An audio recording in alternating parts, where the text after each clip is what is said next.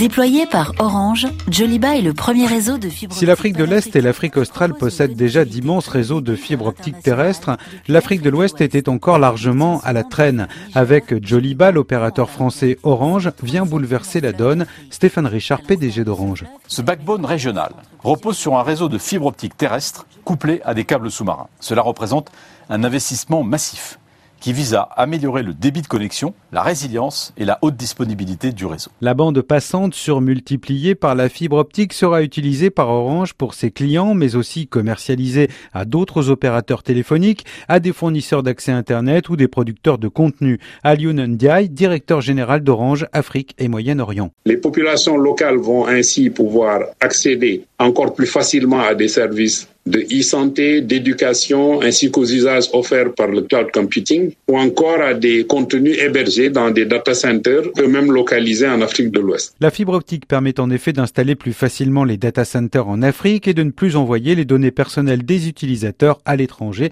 C'est donc un enjeu majeur pour l'indépendance numérique des pays africains. Jean-Michel Huette, consultant associé au cabinet d'analyse Bearing Point.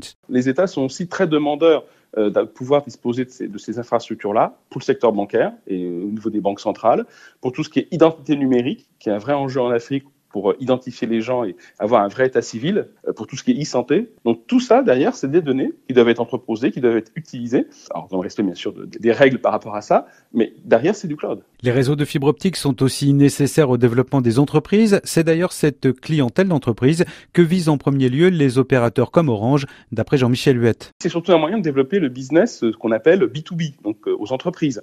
Puisque un des gros consommateurs de, ces données, ce sont aussi les entreprises qui s'installent dans les pays et qui ont besoin, bah, pour leur gestion courante, d'avoir accès et que leurs équipes aient accès à beaucoup de données.